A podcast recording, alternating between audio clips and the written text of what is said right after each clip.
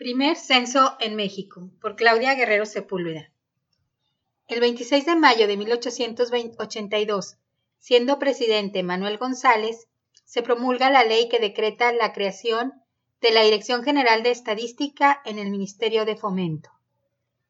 La estructura y las funciones de esta oficina resultaron del estudio que realizó Antonio Peñafiel, quien asumió las riendas de la misma durante 28 años desde principios de 1883 y hasta 1910. El 12 de octubre de 1890 se llevó a cabo el primer censo moderno en la Ciudad de México.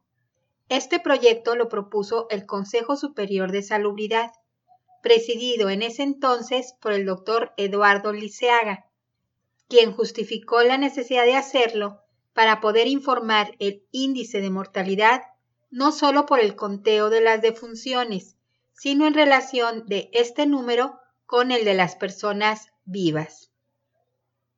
Razón por la cual era necesario precisar cuántos habitantes tenía la ciudad de manera científica y no hacerlo solo en base a presunciones.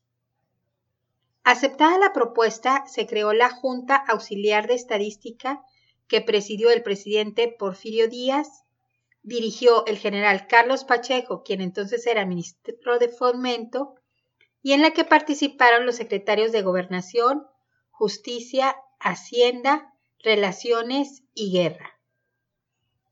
Este censo sirvió como ensayo para el primer censo general de la República Mexicana realizado el 20 de octubre de 1895 y tan solo cinco años después se llevó a cabo el segundo, para cumplir las recomendaciones internacionales de hacerlo en años que terminaran en cero y cada diez años.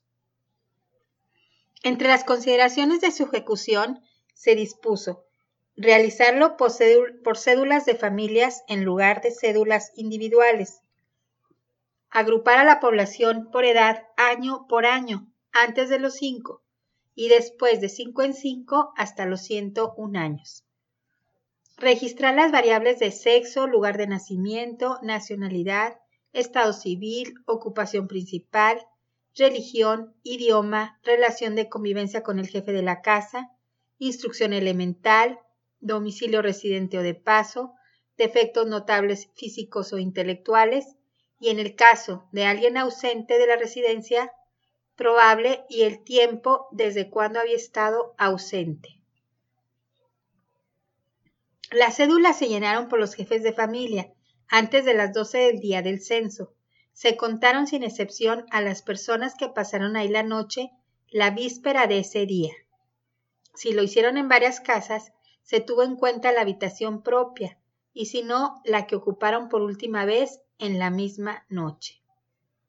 Si habían sido empleados de correo, trabajadores nocturnos o pasajeros, se inscribieron en la cédula de la habitación a donde llegaron a alojarse antes del mediodía del censo, y no se inscribieron los que murieron antes de las doce de la noche ni los que nacieron después de esa hora.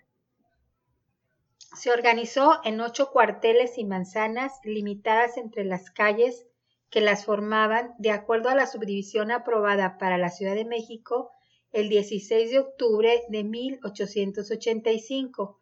Se contaron 9.608 casas que se distinguieron por el número de pisos, 84.462 departamentos que se clasificaron como viviendas o cuartos de habitación y 88 templos, de los cuales 73 eran católicos y 15 de otras religiones.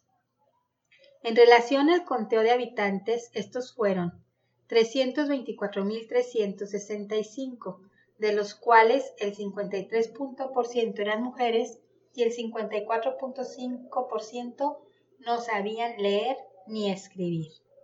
El detalle de las demás variables se pueden consultar en el Anuario Estadístico de la República Mexicana del 1 de enero de 1892 de la Hemeroteca Digital nacional.